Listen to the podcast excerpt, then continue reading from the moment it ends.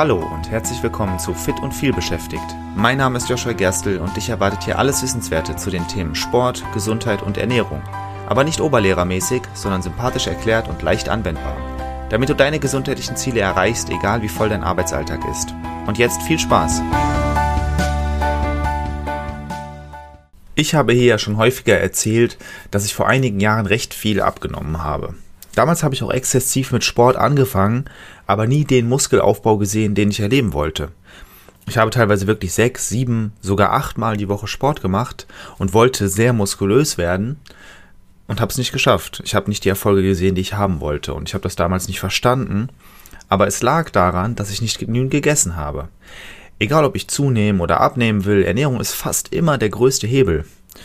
In, in der Sportwissenschaft spricht man häufig davon, dass Ernährung 70 bis 80 Prozent des Erfolgs ausmacht. Klar, wenn du Muskeln aufbauen willst und du machst keinen Sport, du betätigst deine Muskeln nicht, dann wirst du wohl keinen Muskelaufbau sehen. Aber wenn du nicht entsprechend isst, dann auch nicht. Du kannst noch so viel trainieren, du wirst nicht die Erfolge sehen, die du haben willst. Und wenn Leute zu mir kommen und sagen, dass sie viel abnehmen wollen, aber an ihrer Ernährung kaum was verändern können oder möchten, dann weiß ich schon, dass es nicht klappen wird. Weil Ernährung ist der größte Hebel. Ich habe das ganz lange nicht geglaubt. Irgendwann habe ich es dann mal getestet und festgestellt, es ist leider tatsächlich so. Ich habe mir damals also einen Ernährungsplan erstellen lassen und diesen auch strikt befolgt. Und damit habe ich endlich den Muskelaufbau erlebt, den ich haben wollte. Das war also ein bisschen der Beweis dafür. Ich habe damals tatsächlich sogar ein bisschen weniger Sport gemacht als vorher, aber mehr gegessen und auf einmal hatte ich die Erfolge. Der Plan sah folgendermaßen aus. Jeden Tag gab es genau das gleiche. Morgens einen Shake, bestehend aus Proteinpulver, Quark, Banane, Haferflocken und Erdnussbutter. Dann zweimal täglich eine Portion Tofu mit Salzasauce und Reis. Einmal täglich ein Ei und eine Dose Thunfisch und abends wieder eine Portion Quark und Obst. Im Nachhinein war das wirklich schrecklich unbefriedigend und auch gar nicht so gesund. Wo war das Gemüse? Viele Kohlenhydrate waren da auch nicht bei. Für lange Zeit konnte ich Tofu danach nicht mal mehr ansehen. Das hat sich glücklicherweise jetzt aber wieder geändert. Mittlerweile mag ich Tofu doch ganz gerne. In der allerersten Folge dieses Podcasts habe ich die 10 Regeln der DGE vorgestellt, die es dir relativ leicht machen, dich gesund zu ernähren. Hör gern mal rein, ich verlinke dir die Folge in den Show Notes. Heute möchte ich ausführlicher über die erste Regel sprechen, nämlich Lebensmittelvielfalt genießen, also genau das, was ich damals nicht getan habe. Ja, Ernährung macht unglaublich viel aus und ein Ernährungsplan kann dir helfen, aber wenn der so einseitig ist, wie er das damals bei mir war, dann ist das erstens nicht langfristig gesund und befriedigend ist es sowieso nicht. Deswegen, wenn du dich gesund ernähren möchtest, wenn du deine Ernährung auf gesund umstellen möchtest, dann ist es wichtig, dich an diese Regel zu halten. Lebensmittelvielfalt genießen. Das können wir hier. Wir haben das Privileg, dass wir das können. Das solltest du auch tun. Kein Lebensmittel allein enthält alle Nährstoffe. Je abwechslungsreicher du isst, desto geringer ist das Risiko einer einseitigen Ernährung. Deshalb ist es wichtig, dass du mehrere Rezepte hast, auf die du zugreifen kannst. Mit meinen Kundinnen und Kunden mache ich das folgendermaßen. Ich stelle ihnen eine große Datenbank aus Rezepten zusammen, auf die sie zugreifen können. Sie bekommen tägliche Empfehlungen von mir, was sie essen können und was ihnen gut schmeckt, das können sie dann favorisieren. So bauen sie sich nach und nach selbst eine kleine Sammlung an gesunden, aber diversen Rezepten auf. Das funktioniert wirklich sehr gut. Wenn du einfach eine Auswahl hast an Rezepten, wo du weißt, die dauern vielleicht nicht so lange, die machen dir Spaß zu kochen, die schmecken dir, die Zutaten hast du meistens zu Hause, äh, dann ist das sehr, sehr gut. Es sollte aber eben eine Sammlung an Rezepten sein und nicht nur ein oder zwei, weil ansonsten führt das dazu, dass du immer das Gleiche isst. Du solltest eine bunte Auswahl aus allen Lebensmittelgruppen äh, auswählen. Nur dann gelingt es dir vollwertig zu essen und zu trinken. Pflanzliche Lebensmittel wie Gemüse, Obst, Getreide und Kartoffeln liefern viele Nährstoffe, Ballaststoffe und sekundäre Pflanzenstoffe und gleichzeitig auch weniger Kalorien. Das heißt, wenn du abnehmen möchtest, ein bisschen mehr auf pflanzliche Lebensmittel umzustellen, ist sehr sinnvoll. Das geht aber eben nur, also dieses vollwertige Essen und diese bunte Auswahl zu treffen, das geht nur, wenn du verschiedene Rezepte hast. Wenn du morgens immer das gleiche Müsli, mittags immer Nudeln oder Reis mit der gleichen Soße und abends immer ein Brot mit dem gleichen Belag isst, dann deckst du sehr vieles nicht ab. Probier also immer mal wieder was Neues aus. Entweder so, wie ich es dir gesagt habe, also einfach mal ein paar Rezepte probieren, also wirklich einige verschiedene, dass du da genügend Auswahl hast. Oder eine weitere Möglichkeit ist, beim Einkauf auf Rabattaktionen zu achten. Das, was gerade runtergesetzt ist, kaufst du dann und suchst danach nach Rezepten mit diesen Lebensmitteln. So sparst du Geld und bist gezwungen, Neues zu probieren. Das ist tatsächlich etwas, was ich auch irgendwann dann für mich entdeckt habe. Einfach mal gucken, welches Gemüse ist gerade runtergesetzt und dann stellst du vielleicht fest, okay, Zucchini ist gerade runtergesetzt. Dann probiere ich mal irgendwas mit Zucchini. Hm, zum Beispiel, ich will vielleicht ein bisschen pflanzlicher essen. Ich habe mal gehört, man kann Zucchini auch sehr gut in Lasagne einbauen. Oh, ich sehe gerade, Pilze sind auch runtergesetzt. Das passt ja perfekt dazu. Und dann hast du einen guten Anlass, eine vegane Lasagne auszuprobieren. Das ist zum Beispiel eine Möglichkeit.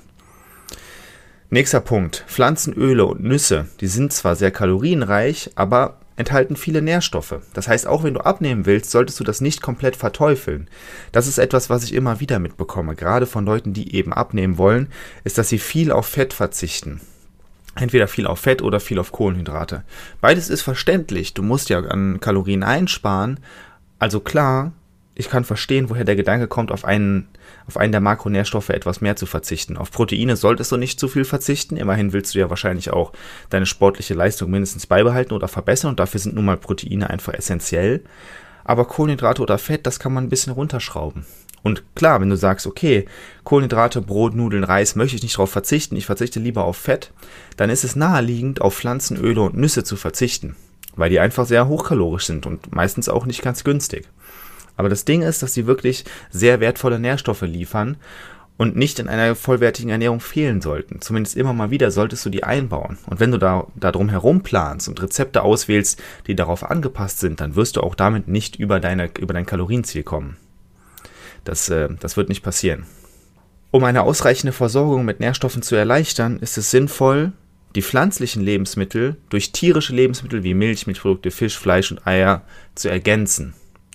Das bedeutet, ich werde dir nicht vorschreiben, vegan zu sein. Was ich dir nur sagen möchte ist, wenn du dich gesund und vollwertig ernähren möchtest, dann sollte die Haupt, der Hauptfokus der Ernährung sollte pflanzlich sein.